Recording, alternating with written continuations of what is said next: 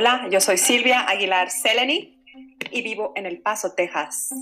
Y yo soy Isabel Díaz Alanís y vivo en Filadelfia, Pensilvania. Y esto es Inventario. Es inventario.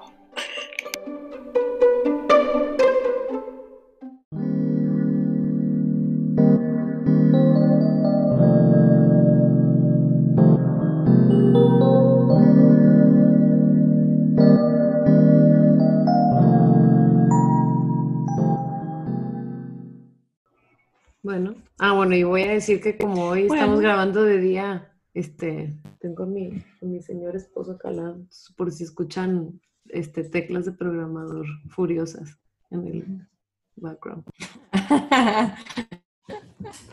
Como Fast and Furious at the keyboard. Episodio 10, puedes creerlo, episodio 10. ¿Qué día empezamos? ¿Tú te acuerdas? A principio de abril fue que publicamos el primero y lo grabamos poquito antes. Pero sí, como la, primera semana de abril. Que ese día íbamos, como cuatro o cinco horas así conectadas. O sea, los primeros dos episodios pasábamos horas conectadas, como cinco, seis horas. pues es que haciendo la prueba de sonido y todo, y luego salía mal. Y, ay, qué estrés. Sí. Bueno, pero estamos en el episodio 10. Bienvenidos a todos. Ah, pero empezamos. Pues según yo habíamos empezado. Por eso dije, ¿puedes creer? Episodio 10. Lo puedo volver a decir. Ah, ¿Puedes creerlo? Episodio número 10. Habíamos dicho cuando empezamos a planear el programa que, que iban a ser 30, 35 minutos y ya agarramos el chal y ya nada nos detiene. Ya sé, deja tú, yo creo que en algún momento incluso pensamos como, ah, pues algo de empezar con 15 minutos y poquito a poco creo que ¿no? Ustedes no son un micrófono y un tema para platicar y Exacto. es todo lo que se necesita. Eh, ¿Cómo ha estado tu semana, Isabel? Ha estado bueno, ha estado con, con, con, mucho trabajo, pero bien. Este, aunque ya está empezando por acá, ahora sí, el verano, se había tardado en irse el frío. Y es como, Filadelfia es muy húmeda, entonces es como ah, un poco desagradable. Digo, es bonito siempre salir, sobre todo en la pandemia, pero pero esta cosa tan húmeda y luego me di cuenta, creo que te platiqué que no tenía, que ya no tengo chanclas, necesito chanclas, tengo puros tenis, entonces tengo calor en los pies cuando salgo y realmente todo está bien, no me puedo quejar. Pero First world problem, no tengo chanclas. First world pandemia problem. Exacto, este, no tengo aquí chanclas. Está haciendo, aquí también está haciendo calor, pero el calor de acá es seco, seco, seco, ¿no? Pero la semana pasada fue raro, estuvo muy fresco, anduvimos por los 60, llovió, hacía viento. Si así fuera el verano aquí, sería perfecto. Porque la semana anterior rozamos los 100 y era así como, Dios mío, vamos a morir todos. Oye, pero tú ya te mueves en Fahrenheit, por lo que veo. Ya estoy aprendiendo, ya estoy, finalmente estoy aprendiendo. Yo estoy bien norteada con eso todavía. Sé que 30 es el equivalente a cero en Celsius. Entonces, pues cualquier cosa cerca de 30 hace frío. Y que creo que un día bueno empieza como en los 70 o 60. Sí. Esta es mi medida. De 60 para abajo, fresquito, más fresquito, no mames que frío. Y de 60 para arriba se está calentando. Ya 100, cuando sé que 100 significa que ya nos vamos a morir todos. O sea, que si ponemos un huevo ahí afuera, tiramos un huevo, se fríe solito así, ¿no? Ay, qué rico. No he comido, así que esa, imagen de luego se me antojó. pero cuando dijiste además lo de 60 para abajo, fresquito, fresquito, dije, ah, espérate, ¿seguimos hablando de, temperatura o de, los gustos de Silvia? Ay, Dios mío. Bueno, hoy vamos a hablar, hablando de fresquito, hoy vamos a hablar de, este, en nuestro episodio 10 y este, en honor de junio, que es para mí month ¿Cómo es Pride Month? El, mes del orgullo. el mes del orgullo, no para mí, sino para todos.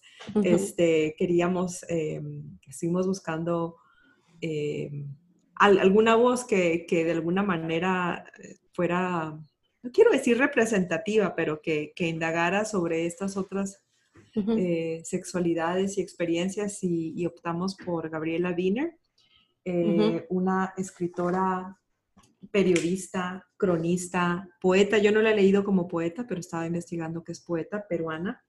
Ella nació en el 75, tiene 45 años, y tiene muchísimos años viviendo en España, desde el 2002, 2003. Eh, y ella estudió lingüística y literatura en la famosa Pontificia de Perú.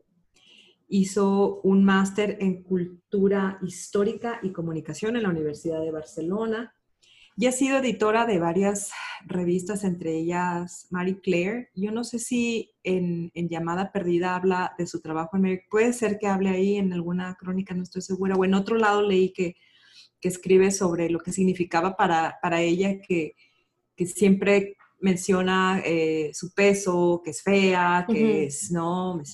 ¿Sabes? O sea, una mujer de color lo que significaba para ella trabajar para una revista como Mary Claire, que es una revista de belleza.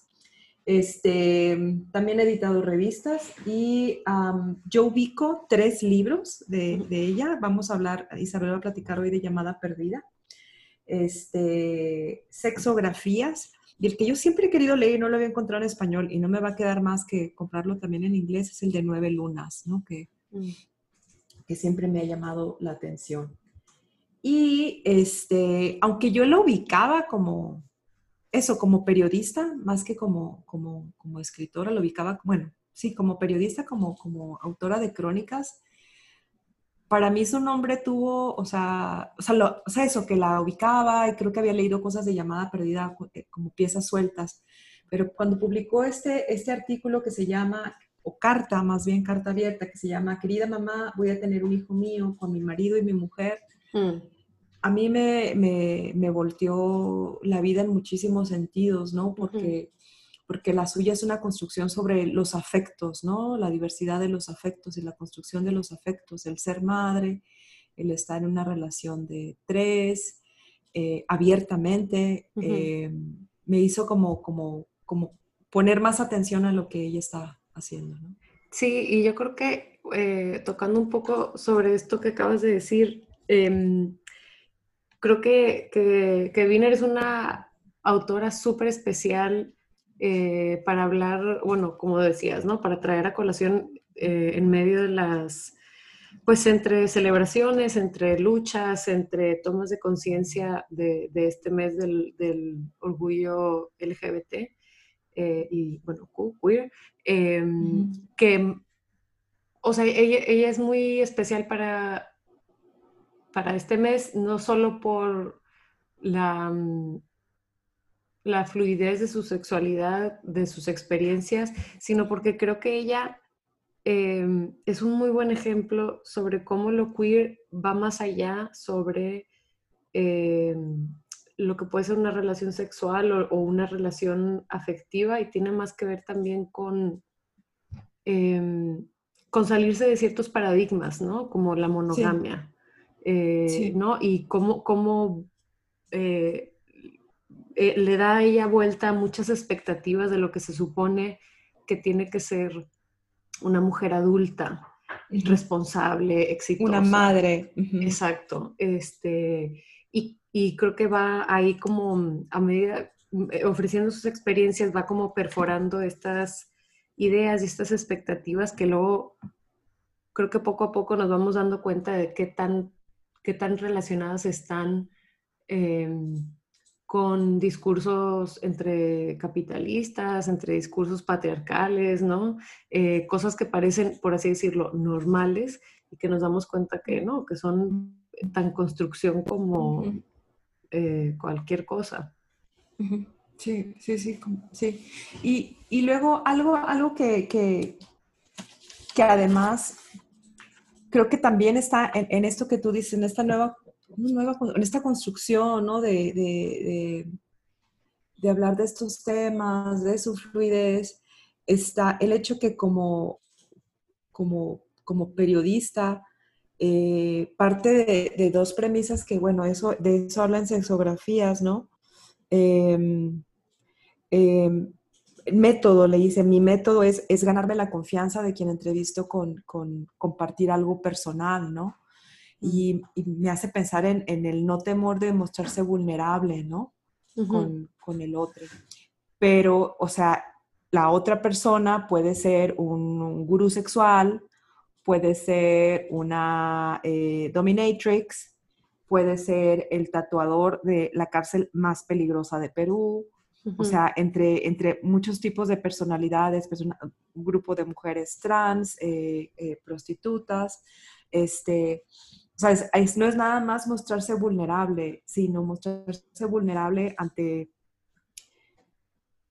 personas que, que, no son las que vemos en el día a día, ¿no? O sea, personas que, que, que en sí rompen la norma en, muchos sentidos, ¿no? Bueno, estás en la cárcel, seguro rompiste la norma, ¿no? Claro. Eh, bueno, o no, o no, o no, o no, y te tuvieron que, sabes, encerrar y vivir en circunstancias terribles, ¿no? Los cuales también forma tu, tu, personalidad, ¿no? Y eh, esta, esta perspectiva de ética que ella tiene, ¿no? O sea, ella, ella dice que que le importa más, está extrañamente, dice, I'm rarely concerned, ¿no? Porque yo la, versión la tengo en inglés, ¿no? Es extrañamente, le concierne más, eh, más que la literatura o el periodismo, es la vida de las personas, ¿no? Mm. Creo que en su escritura, en, esta carta de la que ahorita platicaremos, eh, observamos esto, ¿no? O sea, que su interés está en las personas, cómo se habitan y cómo habitan el mundo, ¿no? Sí, sí, justo. O sea, yo creo que, mm, eh, que uno de los intereses como clave de su, de su escritura es em, el cuerpo y el cuerpo y cómo se mueve en diferentes espacios y cómo tiene diferentes tipos de relaciones, eh, de, ajá, cómo los cuerpos tienen diferentes tipos de relaciones con su entorno, ¿no? Y cómo pueden ser leídos de diferentes maneras y pensados de diferentes maneras, ¿no? Eh, y, de, diferentes y simultáneas maneras, ¿no? Entonces, en una misma, en el caso de las, de las crónicas de las que yo hablaré un poco más, que es llamada Perdida, publicada por Malpaso Ediciones en 2015, em, hay mucho, eh, como una especie como de collage, me parece, de la preocupación de los cuerpos entre la, el aspecto mortal de los cuerpos, de la salud de los cuerpos, del aspecto sexual de los cuerpos, eh, estético, etcétera, etcétera, ¿no? Eh, y creo que todas estas coordenadas le permiten tan generar empatía con otros como, como ser una observadora, me parece bastante, con bastante compasión, ¿no? Con bastante... Em, y empatía, ¿no? Ajá, exacto, sí. Y empatía, ¿no? O sea, es, muy interesante en, sexografías la, la, primer, primer ensayo, no sé si llamarlo ensayo o crónica, ¿no? Es eh, su estadía en casa de, em, creo que es Ricardo Badani, eh, que fue un caso muy sonado en Perú y Chile, un, un gurú del sexo, que además este, tenía seis esposas, abiertamente vivían la poligamia sin hijos, era un acuerdo que tenían entre todos. Mm. Y este, y, y entonces ella observa, ¿no? La convivencia, a quién le toca o cómo cocinan, cómo preparan, los turnos que tienen para dormir. Cada esposa, cada una de las esposas tiene un turno un día a la semana para dormir con el esposo, aunque esto se pueda cambiar, ¿no? Mm. Eh, este, la relación entre las mujeres, cómo se ayudan, la, o sea, quiénes son como grupo y quiénes son como individuo, ¿no? Y entonces en algún momento una de las mujeres le dice así como que, bueno, es que a él le interesaría que tú fueras la séptima. Yo no dudaría que él quiere que seas la séptima, ¿no? Y ella se queda como, como un poco sacada de onda, ¿no? Y conforme el paso de las horas, creo que pasa dos días con ellos, ¿no? Este, ella dice así como, me gustaría ser como estas mujeres, ¿no? O sea, me gustaría vivir con todos, con todas mis amigas, ¿no? Mm. Y llevar a cabo juegos amorosos juntos, ¿no? O sea, es así como, pero no me olvido, dice, pero no me olvido que dentro de lo que ellos están viviendo, ellas están viviendo, ellas, porque son seis mujeres y un hombre, este, también hay una red aparte, ¿no? De, otro tipo de, prácticas sexuales a las que no necesariamente, y, que implica em, este, tráfico de, niñas, por ejemplo, y demás. O sea, que mm. esto de alguna manera forma parte de, algo que, sí es problemático, ¿no? Entonces, como que se recuerda a ella misma, ¿no? O sea, mm. eh, hay, una, hay una cita, creo que es de Groucho Marx, que dice así como que el comunismo era... Eh, un gran guion, pero con terribles directores, ¿no? Hmm. Entonces, tal vez ocurra esto, ¿no? Esta idea de los sister wives, por ejemplo, ¿no? Como los mormones, esta idea en concepciones lindas, estamos entre varios ayudándonos a criar, a maternar, pero el problema está en, el director. Y creo que seguimos eh, escuchando de, de sectas de esta, en las que en realidad lo que hay es, es, abuso, ¿no? Claro, sobre todo como... cuando, no... Mm, eh, bueno, lo que decías del, del, del director, cuando no es cuando no son relaciones que realmente existen en horizontalidad, ¿no? Porque, claro, es este hombre con estas seis mujeres, pero por lo que dices, no hay una dinámica en la que las seis mujeres pueden estar juntas eh, eh, o tendrían esa libertad de estar juntas entre ellas mismas sexualmente o decidir, no, yo no quiero dormir con él hoy, yo quiero dormir con ella, de hecho, ¿no? Eh, y que, bueno, como dices, ¿no? Que, que no es que el otro experimento, o sea, como un experimento que podría ser muy lindo, de repente también hay que darse cuenta que no es nada más no ser convencional, sino eh, darse, eh, pues fijarse de que todos los participantes realmente estén experimentándolo y viviéndolo en su acepción más libre posible, ¿no? Como elección, ¿no? Exacto. Como elección, Ajá, como elección, ¿no? Y creo que, que, que, en ese, en el tema de las elecciones, elecciones, eh, es algo que, que explora Gabriela Wiener en su, en su trabajo como periodista, ¿no? O sea, ella elige, ¿no? Que quiere entrevistar o que quiere ver de qué se trata este, este, este asunto del mundo de swingers en, en Barcelona y se acompaña de su esposo y eligen ir, o sea, se habla de ello, eh, compartirse, cambiar pareja, ¿no?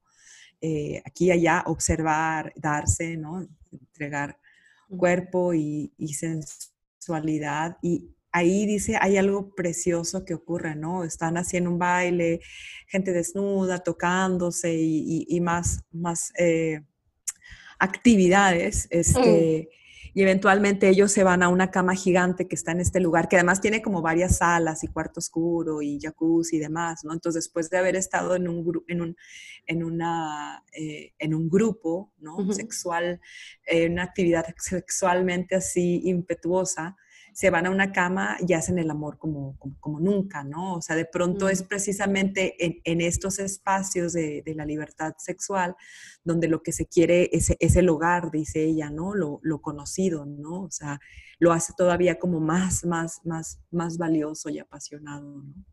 Claro, bueno, y además que me recuerdas a un, una de las de las crónicas de Llamada Perdida, porque bueno, Llamada Perdida tiene como varias secciones Em, y varios temas por los que se pasea, y uno de ellos, en una crónica que se llama Tres, em, habla sobre sus incursiones sobre particularmente los tríos, ¿no? Eh, eh, y de los tríos, su experiencia de tríos en general y también eh, con su esposo Jaime, aunque luego quien haya leído más a Wiener sabrá que ella ahora mismo está en una relación que no estoy segura exactamente cuál sería el nombre. O sea, un, trío, pero romántico, ¿no? O bueno, sí. sexual. Yo creo que eso es precisamente el poliamor. Me parece que, que, eso es el poliamor en realidad, sí. Claro, exacto, exacto. Sí, exacto, que esos son, ellos son como su base y que también em, siguen explorando eh, e, e, estos tres integrantes que son eh, eh, la, autora, su esposo Jaime y, y Rocío. gracias, me estaba olvidando el nombre. Em, pero que esa es como la base, ¿no? Y este, este, esta crónica de la que estoy hablando, como que me parece que Rocío tal vez todavía no entraba a escena, entonces está hablando de ella y Jaime eh, y de ella en su, en su juventud antes de Jaime. Y me gusta que hay, que, que ella está en constante conversación con estas, eh, con estas prácticas que serían consideradas no convencionales y con prácticas convencionales al mismo tiempo, ¿no? O sea, creo que no, no, no detecto en ella unas ganas de, de cerrar algo, sino más bien de decir, ¿qué pasa si combino esto con esto? Si informo esto con esto otro, ¿no? Y entonces tiene momentos de monogamia, pero luego también tiene eh, momentos en los que abre su relación o abre su, cama. Eh, y no, no sé, o sea, me, gusta que, se, nota y se lee la libertad para moverse en diferentes espacios y, ir haciendo lo que le nace en el momento, ¿no? Y que todo ah, me lleva a, o sea, me gustaría leer un cachito de la carta, porque el, el libro que yo leí está en inglés, pero, pero todo me lleva a pensar que también tiene que ver con aprender de la mm. diversidad de los afectos, ¿no? No aprender nada más, sino aprender eh, afectos, ¿no? O sea, cómo, cómo se mueven en, en, diversas direcciones. Sobre esto precisamente de su relación con, con, su esposo y con su esposa, ella hizo un, pero yo no sé si ellos salen también, yo no lo he visto, ¿no? Eh, un, como un monólogo o una, una, pieza, un performance, ¿no? Que se estuvo presentando en, creo que ahora vive en Madrid o, o, al revés. no sé si está en Madrid Barcelona o, estaban al revés, ¿no? Y este y que nos habla además, no solamente es, es experimentarlo y vivirlo, o, sea, permitirse, no sé si es la palabra adecuada, ¿no? Explorar esta, este otra manera de tener afectos y, y construir familia, pero también compartirlo, ¿no? O sea, abiertamente a través de la escritura y a través de este, de este como performance o, monólogo que hace hacia el público, ¿no? Y que a mí me parece que es un poco como, este es, este es mi grano de arena, ¿no? O sea, las concepciones que tenemos de pareja, de familia, de género, ¿no? Eh, son mucho más, son mucho mayores de lo que imaginamos, ¿no? Sí, y que parte de su compartir es compartir cómo fue llegando ella a ese punto que se me hace lo más bello. O sea, no es nada más decir, este es esta es nuestra vida, así la vivimos, que ya es en sí un gran regalo. Eh, pues porque muchas veces no puedes imaginar algo que no has visto antes, ¿no? Entonces esto obviamente ayuda muchísimo como, ah, espérate, claro, esto también se puede. Eh, pero además creo que ella en general en su escritura y en varias entrevistas, es muy consciente de decir, bueno, yo me empecé sintiendo así, fuimos negociándolo de esta manera, seguimos hablando de esto y, vamos como, seguimos checando uno con el otro cómo nos vamos sintiendo. Entonces me gusta que, que más que llegar a una etiqueta, eh, hay una conciencia, un trabajo constante de estar haciéndose eh, eh, en comunión con el otro y con... En amor y en, y en respeto con el otro, ¿no? Sí.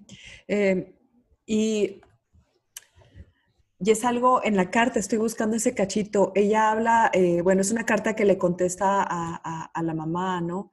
Y habla sobre el asunto de compartir. Y es súper interesante. Dice, aquí, aquí, aquí está. Eh, ella está diciéndole a la mamá, ¿no? Es una carta en la que le dice a la mamá que, que su esposa va a tener un hijo de ella, ¿no? Por así decirlo, de ellos, ¿no? De ellas. Dice, aquí nadie comparte a, su, comparte a su pareja como se comparte una mesa. Por favor, no lo leas así. No somos cosas sino personas, como dices en tu mail. En eso estamos de acuerdo. Pero como nadie es dueño de nadie, tampoco podemos prohibirnos amar.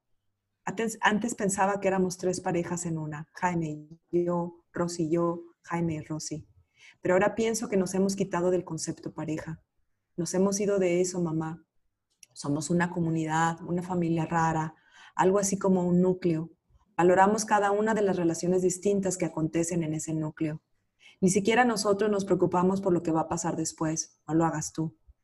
Y sin embargo, entre nosotros solemos decir que tenemos un compromiso de por vida. Esas son nuestras intenciones.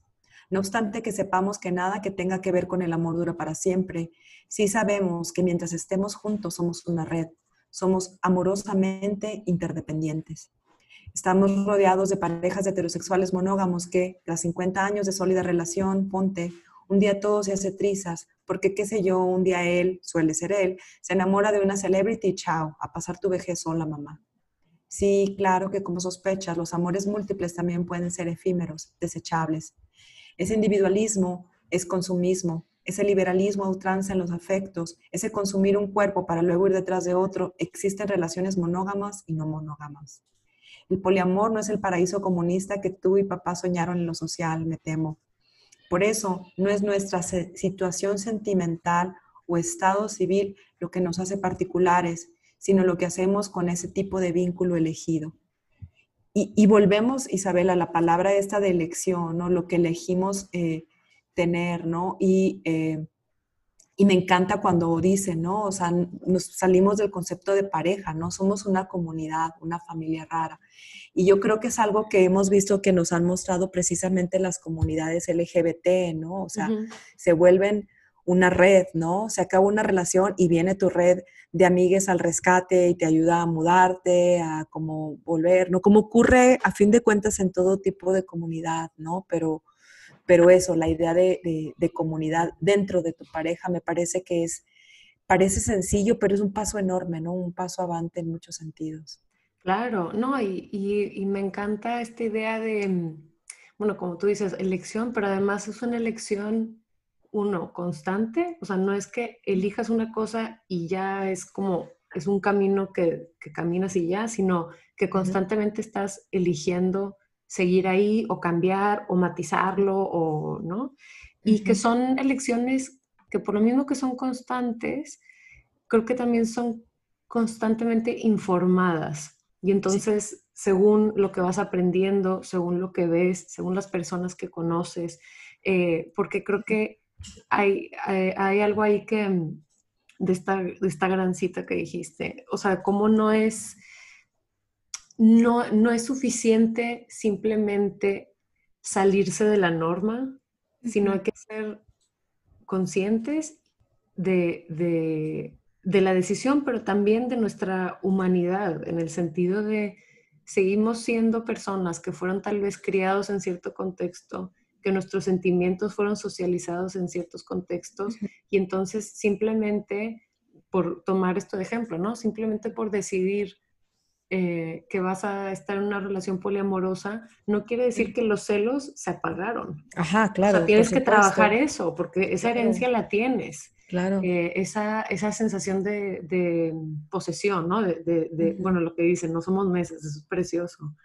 Em, y cómo porque creo que también se ha, visto, ¿no? Que incluso en las comunidades LGBT puedes, puedes ser una persona de esa comunidad y al mismo tiempo reproducir esquemas normativos, ¿no?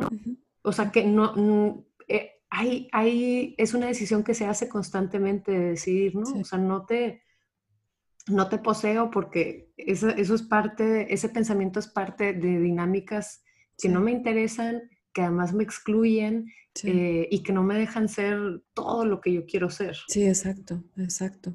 Porque además hay un, un, ejercicio de autoconocimiento, ¿no? O sea, como de, o sea, es parte de, o sea, me parece que parte de sus investigaciones, de sus artículos, eh, de su moverse en, diferentes áreas, tiene que ver con quiero aprender, quiero saber qué me gusta también, ¿no? O sea, tengo curiosidad por esto, ¿no? Y, quiero saber, o, o, quiero saber qué es lo que le gusta o por qué le gusta esto a otras personas o qué encuentran en ello, ¿no? Que ocurre en este texto sobre Badani. Y más adelante es, eh, tiene, tiene otra crónica que es sobre eh, mujeres trans en Europa, en Francia y en Italia. Ella entrevista a, una mujer trans en París, peruana. Y, y es muy interesante cómo, o sea, eh, siendo gay en Perú, o sea, habían sido, sabes, vilipendiados, rechazados por la familia, hacen su transición, su vida económica se forja a través del cuerpo, ¿no? de, la prostitución, y de pronto son los benefactores de la familia, de pronto cambia su rol, ¿no? Sí. Entonces, eh, un poco lo que ella también explora es eso, ¿no? O sea, ¿qué, qué nos mueve? ¿Cómo nos sostenemos? ¿No? ¿Cómo, cómo qué es lo que nos, ofrece el cuerpo y nuestras elecciones, ¿no? En tanto afectos, en tanto felicidad, en tanto economía, en tanto salud incluso, ¿no? Ay, pero qué, imagen tan impresionante la que acabas de decir. Cómo, claro, este, cuerpo al que tanto odio le has lanzado, de repente es el que está procurando tu supervivencia. Sí. hay, un momento muy interesante, eh, eh, la mujer trans le, le, está contando esto y ella dice, ¿no? O sea, le hice a mi mamá una casa enorme, ¿no? Con, el, dinero de mi trabajo, ¿no? Pero la casa no podía ser en un barrio fancy, ¿no? Tenía que ser en el mismo barrio para que se viera, para que ahí se distinguiera, no para perderse, para que ahí se distinguiera la diferencia entre las otras casas, ¿no? Mm. Y luego hay algo más que me, que me, me, molió, y había visto algo así en, en esta serie de Pose que eh, la primera temporada, ya salió la segunda temporada, la primera temporada me sorprendió muchísimo, yo no sabía qué esperar del, del, programa, yo la recomiendo, eh, bueno, con todos los question marks que cualquiera puede tener. Y entonces eh, Gabriela le pregunta si se ha operado, ¿no? Y ella le dice no. O sea, ¿qué más quisiera yo, no? O sea, yo he oído que alguien se opera y así se hace una vagina y no sé qué, y das, pero pero no puedo. En el momento que me opere dejo de tener clientes, ¿no? Entonces yo no voy a poder operarme hasta como a 60, ¿no? O sea, eso me pareció fuertísimo, ¿no? O sea, o sea, o sea no logra de alguna manera física ser el todo que ella quiere ser, ¿no? Sí, sí. Porque esa es, es, la fuente de ingreso, ¿no? O sea, lo que a los hombres les interesa lo plantea Gabriela, ¿no? Y ella misma se sorprende. Lo que a los hombres le interesa de las mujeres trans, en este caso, ella habla de París, es precisamente que son mucho más femeninas, ¿no? Que las, que las mujeres y que ofrecen esta otra fantasía, ¿no? ya, claro, sí. La penetración. Sí. Qué impresionante. Sí, no, bueno, y es que de nuevo, te, esto creo que nos regresa al a este otro pensamiento general de, o sea, que creo que atraviesa, atraviesa la escritura de, de Wiener de, de ciertas estructuras invisibles, eh, invisibles mm, porque estamos acostumbradas a ellas, no, o sea, porque si nos fijamos sí que las vemos en, las que los cuerpos se mueven, ¿no? Estas estructuras invisibles de, opresión, ¿no? que, regulan los cuerpos, que dicen cómo se tienen que ver, cómo, eh, eh, que dicen qué es una mujer, qué es un hombre. Este, y que por lo mismo terminan regulando o, pueden tener ese efecto de regular los afectos, ¿no? Y entonces cómo este decidir mover el cuerpo como te plazca y, y, cómo y relacionarte como te plazca con tu cuerpo. Digo, como te plazca y respetando obviamente los cuerpos de, de les, les otros. Em, hay una fuente de rebeldía eh, y, y, de amor súper profunda, ¿no? Es un gesto amoroso muy bonito. Y de hecho estaba pensando como tanto en el caso de Wiener como como por 800 mil veces, no, no, sé qué, qué, número de veces era que traemos en este podcast otra vez a Carmen María Machado. su, su escritura erótica tiene muchísimo de, de la impresión y de la, de la frescura de la mirada infantil. Sí, ¿no? Como la mirada del descubrimiento. Exacto. La mirada del descubrimiento. Sí, sí, estoy de acuerdo. Estoy, estoy, muy, muy, muy de acuerdo con eso, ¿no? Porque es así como el regalo de nuevo, ¿no? Es, esta otra cosa que, que, que, solamente imaginaba o que a veces ni imaginaba que era, que era posible, ¿no? Yo me acuerdo, alguna vez hablé con una amiga lesbiana, ¿no? Estábamos compartiendo así como historias y ella decía, o sea, yo soy tardía, decía, pero, pero no es que estuviera en el closet, yo no sabía que tenía esa opción, o sea, no sabía que, que lo que sentía era diferente y que, y que tenía la opción de, de, pues sí, de tener una pareja mujer, ¿no? Me pareció tan hermoso, ¿no? Y creo que, que algo eh, que me alegra eh, eh, de, de, nuevas generaciones es que hay cosas que no se cuestionan, ¿no? O sea, que los niños y adolescentes de ahora eh, hay como mucha más apertura de mente, ¿no? Que, la, que la de nuestros padres o los padres de nuestros padres, ¿no? O sea, ahora existe la posibilidad de que me guste este y luego no, no sé, apenas, no sé, ¿qué te gustan niños, niños? No sé. Sí, sí, exacto, de, de de ir avanzando, de ir desarrollando tu, tu sexualidad, de ir eh, explorando estas etiquetas de una manera en que te sirva y no que te limite, ¿no? O sea, por eso eh, es, muy común que de repente, ay, pues yo pensaba que lo mío iba más por acá, pero me doy cuenta que no, que más bien eh, soy más de este lado o soy más del otro, o sea, que, eh, que hay eso, que, sí, estoy de acuerdo, que hay, digo, obviamente falta muchísimo todavía. Hay muchísimo trabajo, o sea, porque, porque también tendríamos que entonces hablar de la violencia hacia mujeres. Bueno, que además dentro del, del marco del LGBTI, eh, em, o sea, yo siempre he pensado que mujeres y hombres trans son los que, las que, les que viven la peor violencia, ¿no? o sea, sí. bueno, y, que está estadísticamente probado, ¿no? O sea, probado, exacto. Este, y, a veces dentro de la misma comunidad, y no me hablo, no hablo de violencia física, ¿no? Sino de eh, no son aceptados en, estos, en este otro grupo, ¿no? Sí. que también a veces es físico, ¿no? O sea, vaya, de, pero sí, sí, sí, claro, no.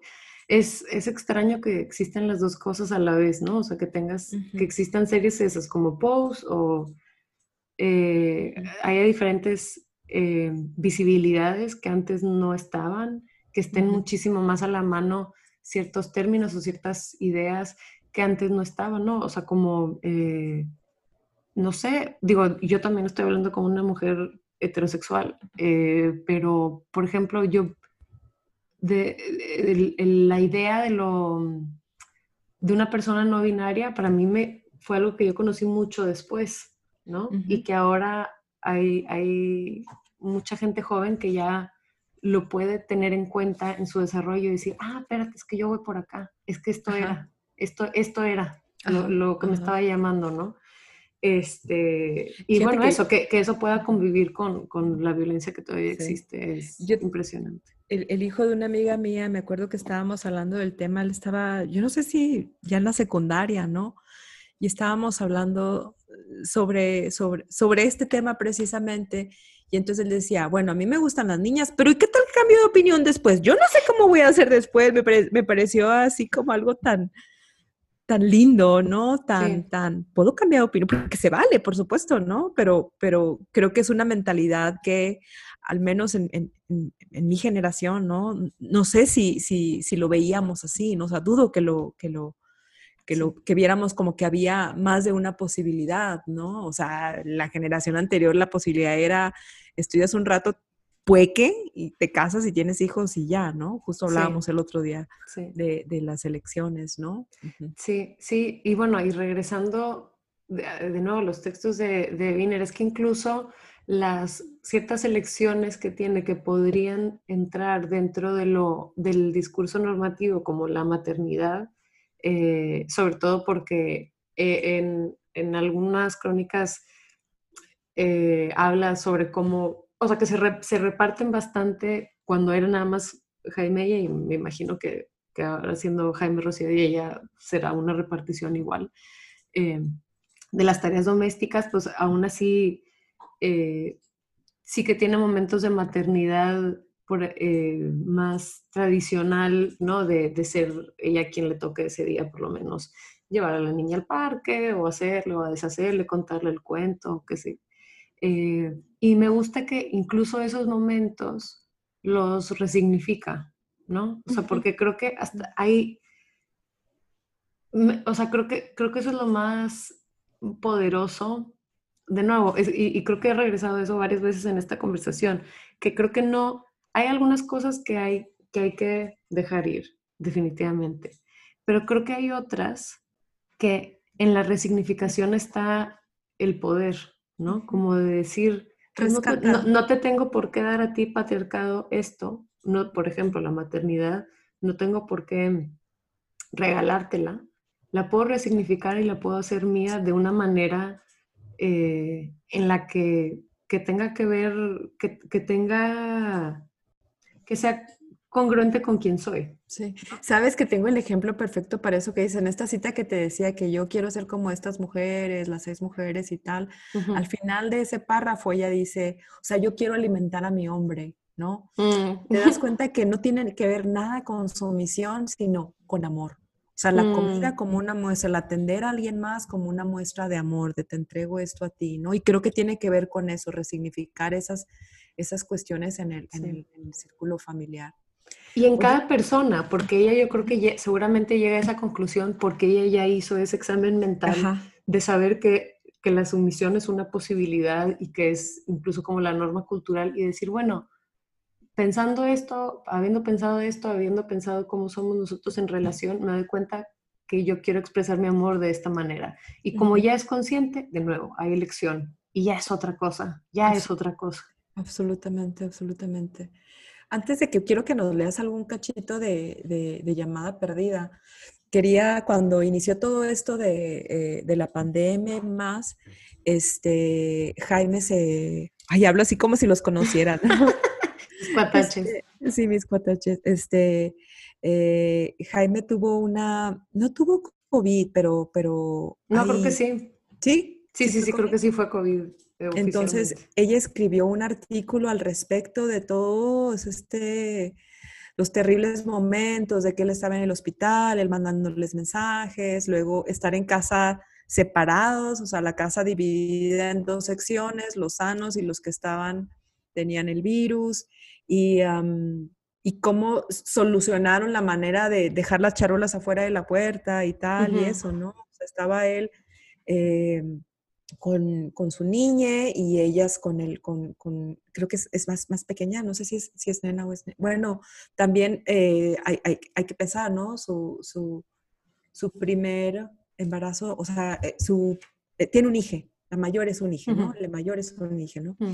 Entonces, este, ¿cómo, ¿cómo dividieron eso, no? ¿Cómo, cómo vivir eh, esta, esta otra cosa tan tremenda como comunidad, como una familia que vive en, comunidad, ¿no? El artículo eh, anda por ahí, eh, deberíamos, que es algo que queremos que hacer en inventario, compartir las cosas que estamos leyendo y que están disponibles en, en link, porque porque ese con el otro que leía yo, el de la carta de la mamá, es así como hermoso, conmovedor, valiente, ¿no?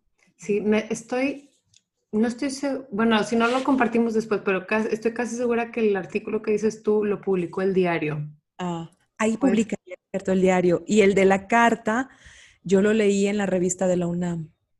Mm.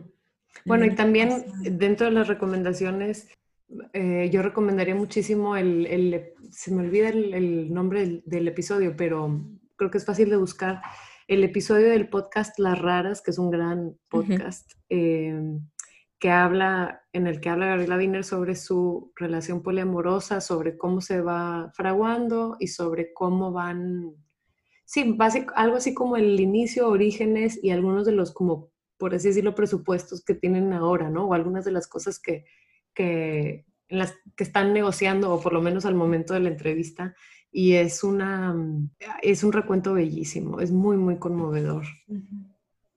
Em, ay, sí, es que no sé de qué tengo ganas de leer, porque es que como las crónicas son bastante variadas, no sé, ¿de qué, de qué, qué tema crees que podría ser? ¿Sabes qué? Me gusta, el de la muerte me gusta mucho en esa sección donde ella habla de, de su cuerpo y como si yo como sal y esto y tal, ¿no?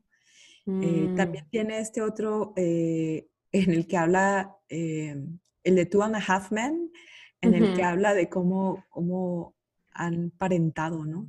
El taller de la, de la muerte me llamó muchísimo la atención porque además, bueno, yo me, me identifiqué mucho con, con, ese miedo a la muerte que se va asomando cada vez más, creo. O sea, o en parte con la edad y en parte yo creo que también cuando eres una persona un poco ansiosa, como yo puedo serlo, claro. es, es algo que, que, te da vueltas a la mente, ¿no?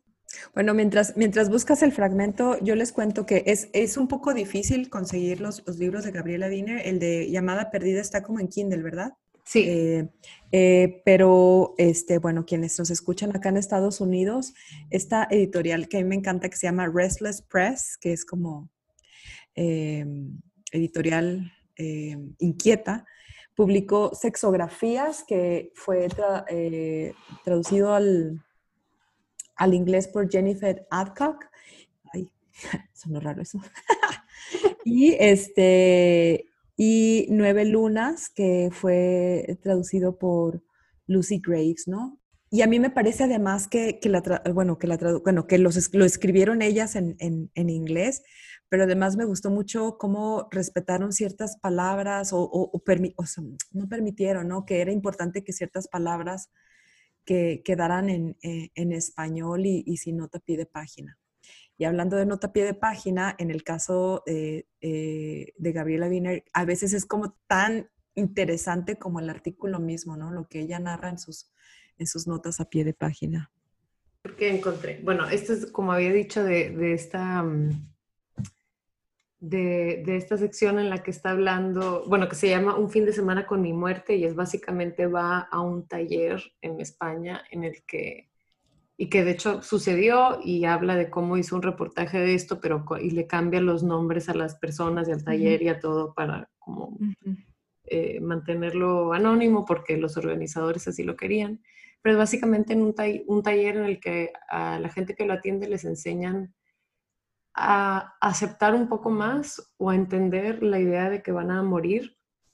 Eh, y lo hacen a través de varios ejercicios y uno de ellos es como de, de pensar en su, en, bueno, y no solo pensar, sino casi como actuar su muerte, pero también hacer de cuidadores. Y entonces se toman turnos, hay momentos en los que están ahí como eh, recostados como si fueran ellos los, los, muertos y los demás los tienen que cuidar. Y luego hay otros en los que eh, cuidar a los otros y, y, tener esa como...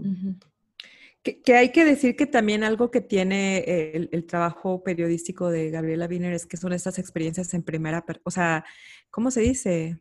First hand experience, o sea, ay, qué ridícula, por favor, edítame esta parte donde hable en inglés. Ay, no, pues ¿por qué? Pues, estas experiencias en, o sea, que ella experimenta estas cosas, o sea, no es nada más entrevistar a gente, es ir y vivir las cosas. De primera mano. De primera mano, gracias. Sí. Entonces, eh, pues, como decía, este es en ese momento en el que se están como tomando turnos y a ella le ha tocado ahora ser la moribunda. Escucho gritos de algunos de los compañeros que ya empezaron sus viajes. Ya me siento casi catártica. Empieza a dolerme la espalda y pido que me manipule el director. Viene y me retuerce el homóplato. El dolor es intenso. Me dice al oído, grita Gabriela, grita. ¿Qué le dirías a tu madre? No sé de dónde habrá sacado lo de mi madre, quizá de mi dibujo o del test de los valores. Lo único que sé es que es efectivo. Yo suelto mi grito de niña, el de las noches demasiado oscuras, el de la soledad y el miedo. Mamá, mamá, mamá. Lloro como una desgraciada, lloro como no lloraba hace años, lloro en estéreo. Lloro tanto que pienso que he venido aquí para deprimirme. Lloro y discurro por mis temas tristes. Lloro y me pregunto si algún día podré dejar de llorar como una niña. Lloro y recuerdo que ya no soy la niña, que ahora hay otra niña y que tengo que cuidarla. Lloro porque soy hija de todos, de mi madre, de mi marido, de mi hija. Lloro por miedo a fallar como madre. Le pido perdón a mi pequeña por ser la persona infantil que soy. Le prometo que seré firme, paciente y feliz para ella. Entonces me entrego a la oscuridad más absoluta, dejo que llegue que me envuelva como el abrazo de un enorme animal que me traga y escupe mis huesos. Ahora formo parte de su brillante pelaje. La oscuridad por primera vez es tibia como un sol negro, mi mente se expande en ella. El llanto es un medio para vaciar el contenido. Ay, se me, sonó, me sonó la garganta. Em, en, sexografías, en el, artículo en el que habla de, de las parejas trans, Habla de una pareja en especial, que es una mujer lesbiana con, una mujer trans y tienen, tienen una hija. Y habla sobre la relación y la familia y demás, ¿no? Entonces, en algún momento ella dice que a veces los padres revolucionarios tienen hijos reaccionarios. Y luego más adelante dice, a veces padres reaccionarios tienen hijos revolucionarios, ¿no? Mm. Entonces, eh, creo que em, es algo que sentí cuando estabas leyendo, ¿no? Ella como, como ambas cosas, madre e hija, reaccionaria y revolucionaria en muchos sentidos, ¿no? Claro, sí, sí, mira, no qué, sí. qué bonita manera de verlo así. Sí. E, ese, ese que leíste, o sea, ese, ese, esa crónica en especial, o sea, yo no sé cuántas veces la he leído, me encanta, o sea, me remueve un montón, un montón de cosas, ¿no? Porque o sea, es no solamente la experiencia en primera mano que tienen muchas de sus crónicas, sino que además, este, en algo que, a lo que ella teme, ¿no? O sea, lo que admitida, o sea, no es nada más como voy a mm. experimentar algo, sino voy a experimentar algo además que es un, es un tema en mi vida, ¿no? O sea, la muerte es un asunto que, que me preocupa, lo que pienso y, a ver, ¿no? O sea, es también enfrentarse a un asunto, ¿no? A un, sí, enfrentarse a eso y enfrentarse además de manera abierta, porque creo que al principio de la crónica ella, bueno, habla, explicando lo que es el taller, pues ella como que tiene que hacer ese esfuerzo y ella lo dice, ¿no? Como de realmente vivir el taller como el taller pide ser vivido, un poco como para respetar la experiencia de los demás, pero también la suya, ¿no? O sea, porque ella, su, escritora, su escritora, su escritura, eh, una de las características que tiene es esta como ironía, este humor, este, mira, yo también voy a decir cosas en inglés, como tongue in cheekness, eh, y ella misma se da cuenta que necesita ah, despojarse un poquito de eso, que necesita volverse vulnerable para realmente entender o tener una catarsis o simplemente vivir esa experiencia, ¿no? Sí. ¿Y qué es lo que te digo que hace también a la hora de entrevistar, ¿no? O sea, se muestra vulnerable, comparte algo personal para ganarse la, la, confianza del otro, ¿no? Este, no sé, creo que, que, es, es, una autora que, que, tendríamos que estar leyendo por muchísimas razones, ¿no? Además de que tiene una prosa bellísima, ¿no? O sea, es conmovedora, pero también porque creo que eh, abre la mesa para el diálogo, ¿no? En temas que, que that matter, ¿no? O sea, que, que, que importan y, que, y que, nos permitan observar de dónde venimos y, y que, de eso todavía nos funciona y cómo lo podemos resignificar. Me encantó que dijeras eso hace rato, ¿no? Resignificar como viejos modelos, ¿no? Exacto, exacto. ¡Ay, nuestro décimo episodio! Deja tú, deja tú que es el décimo, es el final de la primera temporada. Final de nuestra primera temporada. Así que eh, nos vamos con... Sí, toda una aventura ha sido. Y nos vamos con, con a este pequeño break con mucho que pensar. Este, eh, y bueno, gracias a, todos por escucharnos. Volveremos, ustedes tranquilos, nosotros volveremos, volveremos y además volvemos. Eh, eh, no podemos todavía decirlo todo, pero vamos a volver en, una, en otra plataforma, por así llamarlo, con el apoyo de... Mm, Anónimo. Así, con un apoyo anónimo, anónime, eh, alguien nos escribió y, nos dijo que nos ama y nos adora. Ah, no, nos, nos quiere, nos quiere para, para, para, esta otra plataforma y nosotras que somos unas facilotas dijimos sí, así pues que, que pronto tendrán noticias de cómo, cómo se sigue inventando inventario. Exacto. Y bueno, mientras tanto, acuérdense que siempre nos pueden eh, escribir y contactar por medio de nuestras redes. Estamos en Twitter como arroba inventario pod y en Instagram como arroba inventario podcast. Em, y sobre todo ahora que, hacemos este pequeño break en parte para ir dimensionando mm, el, plan de ataque, por así decirlo, de la segunda temporada, pues ahora más que nunca necesitamos de sus recomendaciones, observaciones, de su eh, todo. Y vamos a estar compartiendo también lo que estamos leyendo, algunas de los autores de las que ya hablamos en esta primera temporada, artículos, este, y continuar generando el diálogo sobre, sobre libros. Así que gracias. Ya vámonos a comer, Sí, sí, hace hambre. Bueno, ahí se ven. Pórtense bien. Pórtense bien. Lean mucho.